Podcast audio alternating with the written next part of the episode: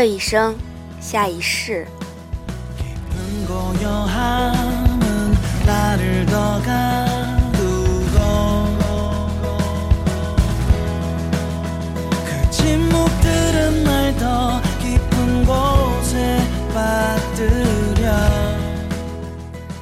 江西的矿山巍峨而遥远，总有缓慢的矿车在山的脊梁上来回的穿梭。站在外公家的院子里，远远的看着，心里有说不出的异样。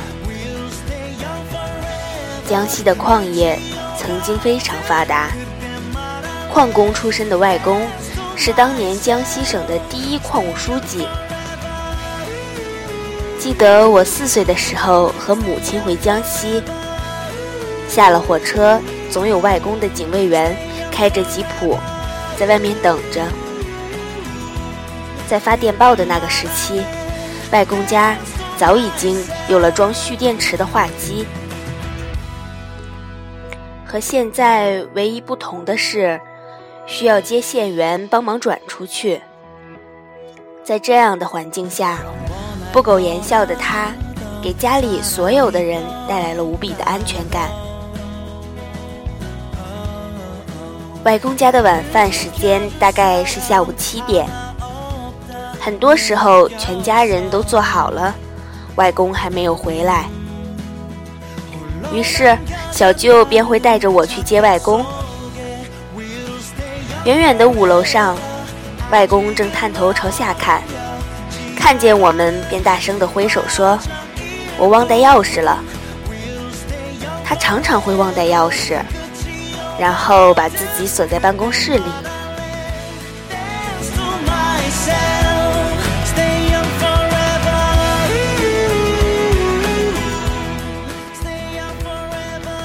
外公家有前院、后院，前院是大片大片的假山。后院是大片大片的植物盆景。小学时学到“昙花一现”这个成语时，全班同学似乎只有我一个人看过真正的昙花。当时我还记得，外公非常骄傲地告诉我什么是昙花，然后命令全家人坐在一起，等待昙花的开放，以及分享清香。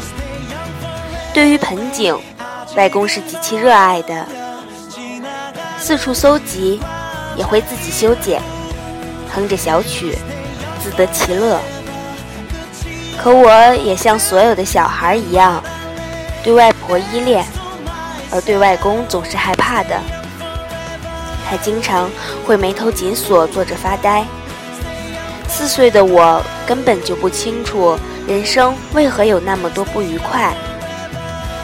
外公外婆一共生了两男四女，都对我宠得厉害，因为我是家里孙辈中的第一个小孩，所有人都把精力投入到了我的身上。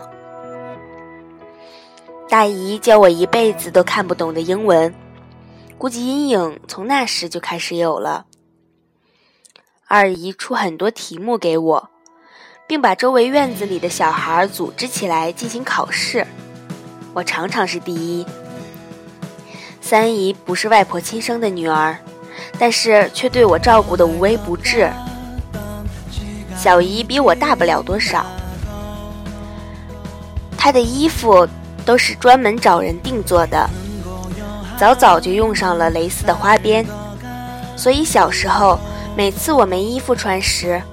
外婆都会从衣柜里拿出漂亮的蕾丝花边的外套给我换上，然后我开心地穿出去逛荡，被很多人围观，纷纷扯着我的衣服问是哪里做的，料子真好，手工独到。小时候就穿了蕾丝边的我，总被人误认为是女孩，所以现在我一看蕾丝边，就想逃跑。经济萧条下来，外公的眉头更为紧锁。五岁时，我被父母接回湖南，开始了学习的生涯。舅舅们去了广东，各自安家立业。外公外婆光荣退休，被接到了广东安享晚年。再后来，记忆逐渐模糊，有关外公的记忆只是皮肤上的刺痛，那是他少有几次用胡须刺我脸留下的感觉。寡言少语，懒于解释，只因为一切都在继续，在努力。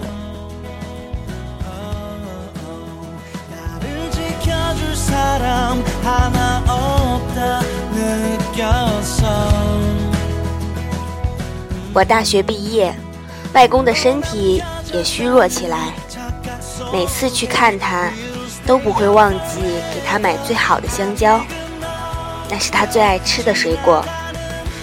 当然，舅舅也说，外公能够活到现在已经很不容易。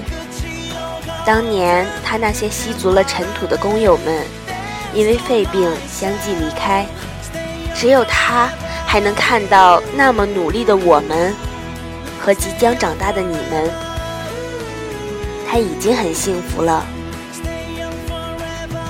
有一张照片，是去年夏天回去和外公外婆的合影，恍惚之间就回到了江西的那些年。树荫下的院子，假山里的泉水汩汩流动，配合着大树上的知了声，绿色氤氲到了整个院子。他躺在后院的摇椅上，阳光洒在他的身上，经过的人也是蹑手蹑脚。那时的他没有想到，他养育的这些孩子，原来可以长得这样茁壮和健康。去成都出差的前一天，公司的中央空调开得没有节制。想起来和爸爸通了电话，提及前几天外公因高烧而住院，长时间的沉默后，他第一次在我面前哭了出来，就好像被按进了水池里，无法呼吸，不能呼吸。只是怔怔地立在那里，眼泪也哗哗地流下来。他说的话，我一句也听不进去了，脑子嗡嗡作响。所以，其实追悼会也办得热闹。外公的一生以清白开始，光荣收尾，因为一切来得仓促。你离得远，工作也忙。所以，外婆不让我们通知你。我能想象到外公最后的时刻，只有一位孙女在旁紧握着他的手，连他最爱的小舅舅也没有见到最后一面。想必他也很想很想最后见到所有人，看着在他庇护下变得健康的我们，走之前。也没有那么留恋。作为长孙的我，没能见到他最后一面，也没能跪在他面前磕个响头。压抑了数天的情绪，也只能在其他的弟弟妹妹得知了情况之后，才能诉诸文字。他曾经和我们的父母说。你们都必须离开这个矿区，这里并不是你们的未来。于是他的后半生都在为此而努力。于是我们的父母各自生根发芽，一个个远离了他和外婆。我大学毕业后也很少与外公碰面，一年三次长假也是匆匆的扒几口饭。和他大声聊天，他不知道我在北京的状况，他只知道我在首都工作，也就变得很放心，很放心。不需要聊什么，他总会有笑容堆在脸上，那种皮肤上的刺痛感久久存留。只是我仍不相信他已离开，如此平静。但无论在哪里，他对我们的要求只有一个：努力并坚持。他一生的追求是为了全家几十人的未来和幸福。眯上了眼，听到周围人的喧哗，也觉得内心热闹起来。外公的一生便是如此，他的未来也因为这事的成功而变得更为令人期待。可如果真的有未来，我相信，无论是我还是他们，都愿意未来仍然在他的庇护下继续成长着生活。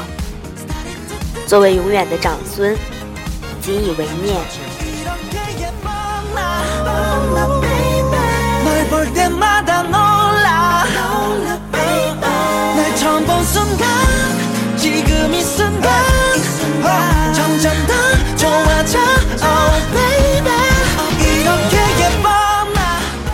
现在每次去看外婆，都会进门敬三炷香，然后嘴里碎碎念着，和外公开玩笑，告诉他我们几个姊妹过得很好，不要操心了。时间是最可怕的杀手，这不知是我第几次感叹了。如果当时的我没有记录下所有的种种。那一涌而上的回忆，早已经在这几年纷杂的环境中抛弃得一干二净。而现在，又哪有这样的心境，认真书写出心里的每一个字呢？爸爸第一次在电话里哭，可见外公对他有多么好。我在公司的酒吧放声大哭，多少是因为。能见而未见而后悔的这本书里的文字，现在对我而言最大的意义，就是能够送给所有我记录下的人，告诉他们，谢谢你们曾在我的生命中留下那么重要的位置。二零一二年十月七日。